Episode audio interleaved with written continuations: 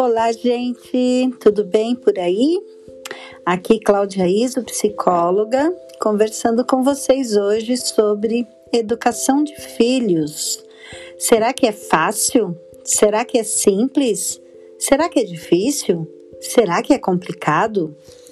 Na verdade, a gente vai estar avaliando todas essas questões juntos.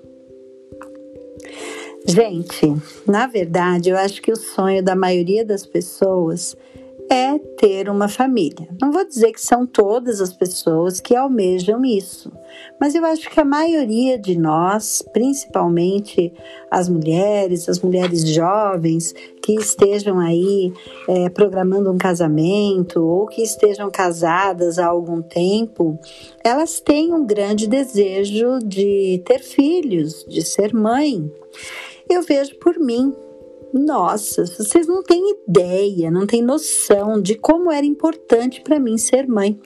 Era mais até do que eu imaginava, porque quando me casei, tive assim aquela idealização de demorar para ser mãe ou de tentar ser mãe.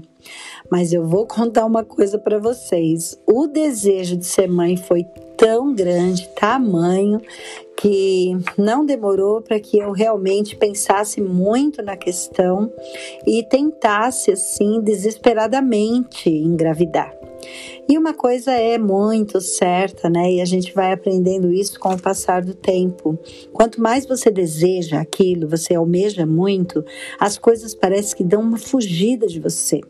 Aquilo vai ficando mais difícil, e aí então eu comecei a entender a importância é, dessa questão de atrair as coisas que a gente quer. E aprendi que tem uma glândula lá no meio do nosso cérebro chamada pituitária que ela comanda muito das nossas emoções. E a ovulação estava muito, muito também é, relacionada ao funcionamento dessa glândula. Enfim, eu consegui engravidar depois de um ano e dois meses de casamento. E olha, vou dizer para vocês, que experiência fantástica!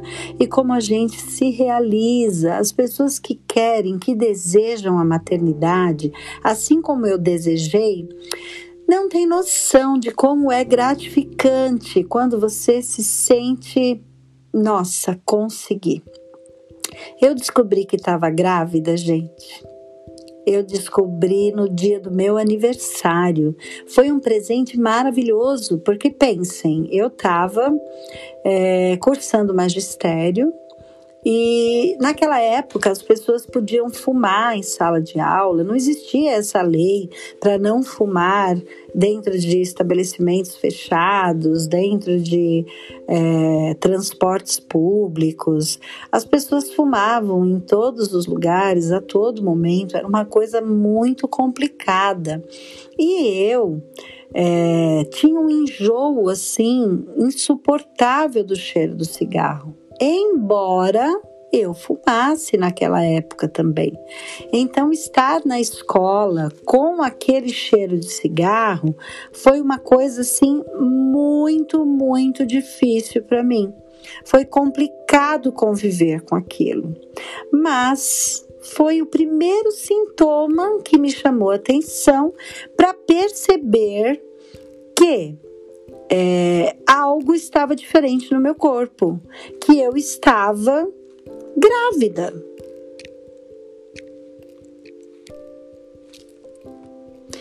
E então é, eu tive aquela sensação de que, gente, tem algo diferente acontecendo, né?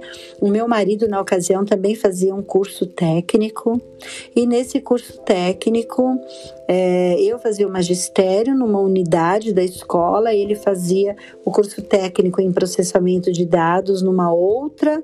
É, unidade da escola e ele foi até o médico e descobriu junto comigo, nós estávamos juntos quando o médico deu a notícia de que eu estava grávida. Foi uma experiência tão maravilhosa, porque foi inesperada.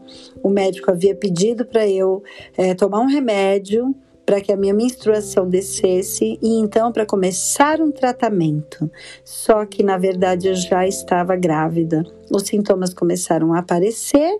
Esse médico me examinou, pediu para eu fazer um pouquinho de xixi num pote ele fez um teste de gravidez ali na hora, né? Que foi emocionante demais. Ele pingou umas gotinhas da minha urina num pozinho chamado, uma pedra chamada neoprognosticon e confirmou a gestação. Ah, meus queridos, vocês não têm ideia do quanto foi gratificante aquilo. Foi tão maravilhoso para mim, porque eu fiquei olhando com cara de boba um tempão para aquela pedrinha com aquele pozinho sendo mexido com a minha minha urina e fiquei esperando que aquilo mudasse de cor. Quando eu me desanimei e falei, doutor, tinha que mudar de cor, né? Não mudou. Então eu não estou grávida? Ele falou: Não, senhora, tinha que ficar era assim mesmo. Parabéns, a senhora está grávida. Gente, pensa em alguém que desejava ansiosamente estar grávida. A minha emoção foi tamanha que eu falei: o que, que eu faço? O que, que eu faço agora? Dou um beijo no senhor? Não dou? pensa, gente, pensa em alguém que realmente estava muito realizada. Eu nunca mais fui a mesma, nunca mais eu deixei de ser tão intensa, feliz e realizada com a maternidade. Mas a maternidade, ela requer bastante dedicação. Sim, requer. A gente tem que se empenhar. Você para de dormir o que você dormia, você para de é, pensar só em você, você começa a pensar na saúde de um outro ser que você está gerando. É, você nunca mais vai ficar tão tranquila para passear, para ter uma diversão sem o seu filho ou a sua filha. Muitas questões envolvem a maternidade. E eu quero deixar para vocês aqui uma reflexão bastante grande com relação a isso, porque a maternidade é uma realização muito grande para a mulher, assim como a paternidade é para os homens. Mas o que fazer com essa responsabilidade? Você tem um filho, te realiza, mas você faz o que com esse filho? Controla, domina, coordena todos os seus movimentos, os seus desejos, se realiza nele? Prestem atenção. Tem algumas coisas que a psicologia traz como reflexão e é importante demais a gente avaliar tudo isso.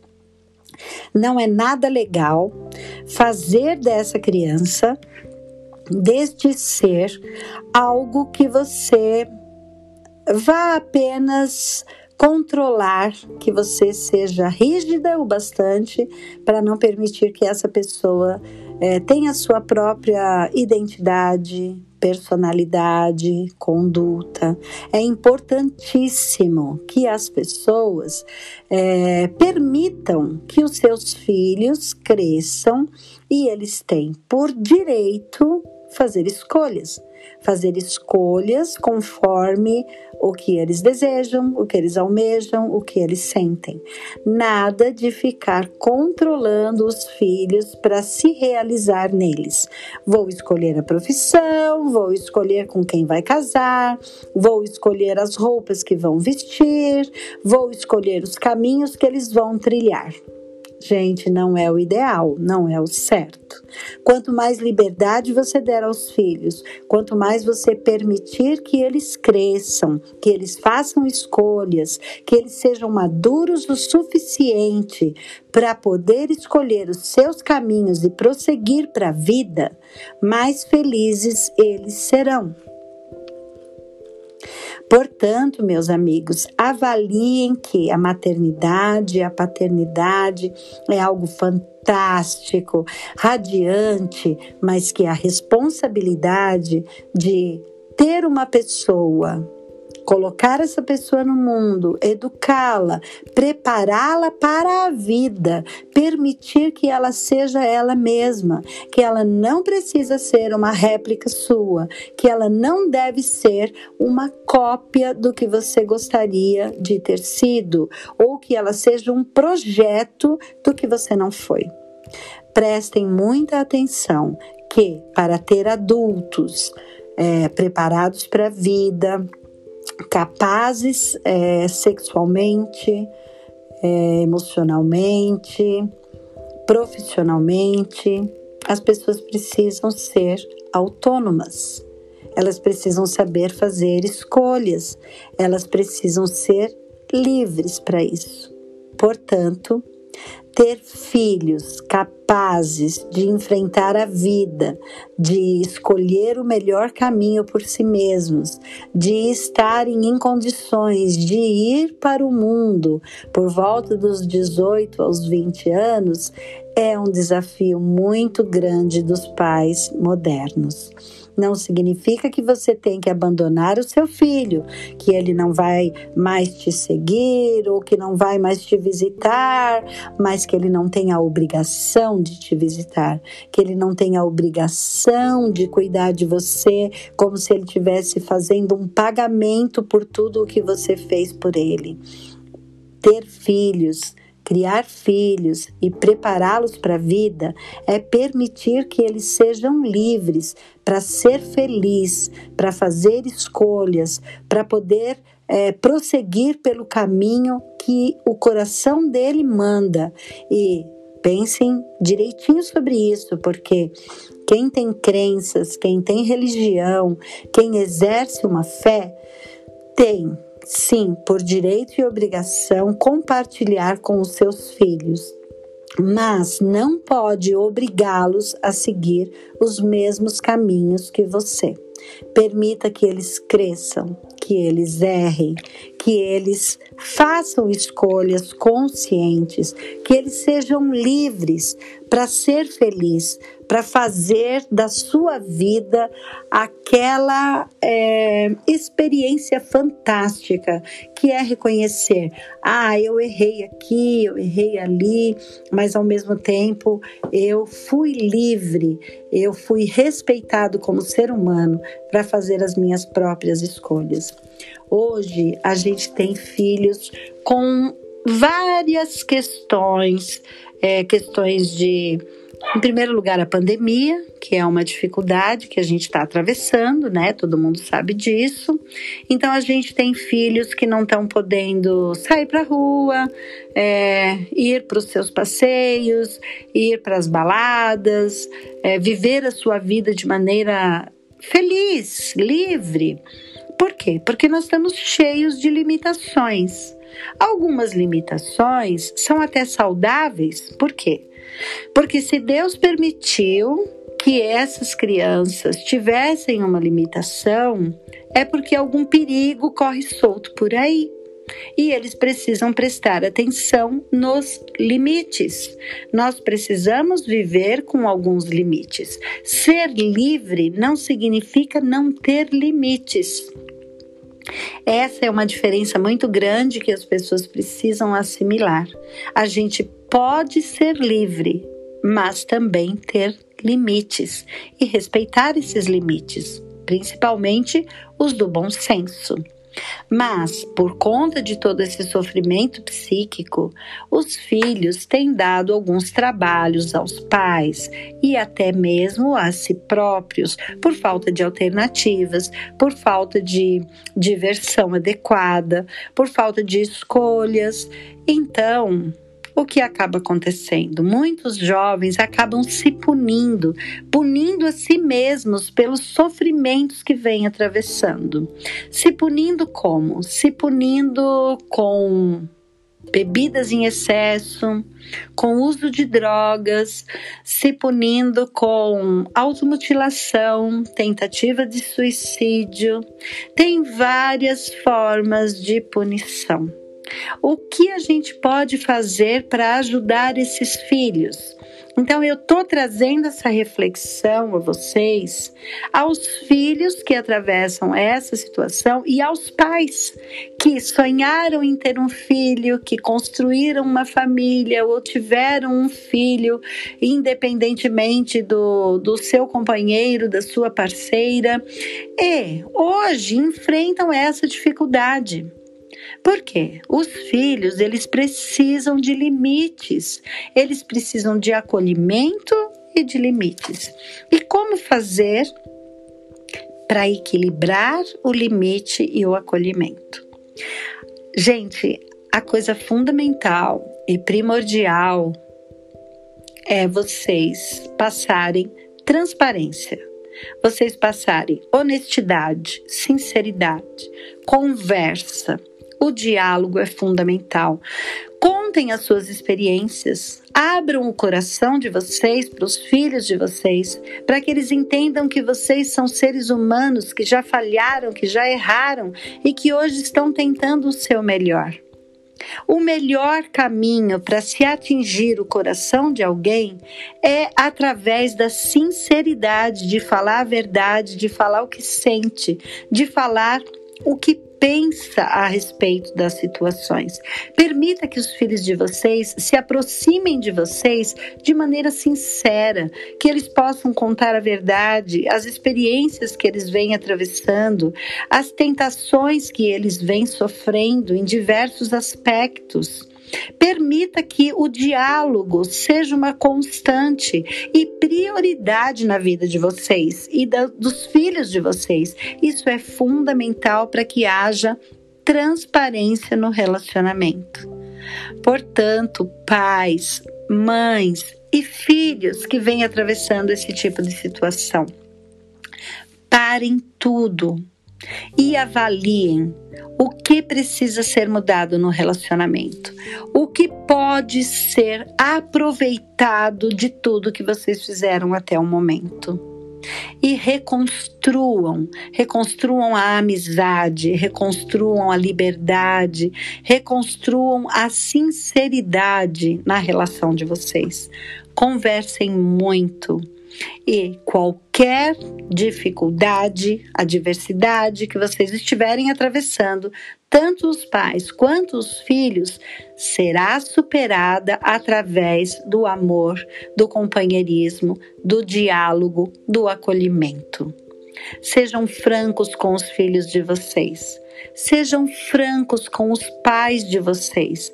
Abram o coração, contem a verdade, contem o que os apavora, o que os assusta, quais são os seus medos. Contem, compartilhem, falem quais são os planos de vocês. E eu vou dizer com toda a franqueza do meu coração, com toda a experiência que eu tenho de vida e de profissão. Não tem depressão que resista a isso. Não tem ansiedade que resista a isso. Não tem automutilação, sofrimento psíquico, síndrome do pânico que resista a esse tipo de situação. Sejam francos, sinceros e todo o mal fugirá de vocês. O fortalecimento que existe dentro de cada um de nós está sobretudo dentro do coração familiar. Aceitem que a família é um dom maravilhoso de Deus na nossa vida, que é um privilégio termos uma família e que a gente pode sim ser feliz com as nossas limitações, com os nossos erros, com as nossas falhas, mas ser feliz por completo. Ser feliz é ser verdadeiro e aceitar que, apesar de termos uma porção de falhas, a gente consegue suprir as carências uns dos outros.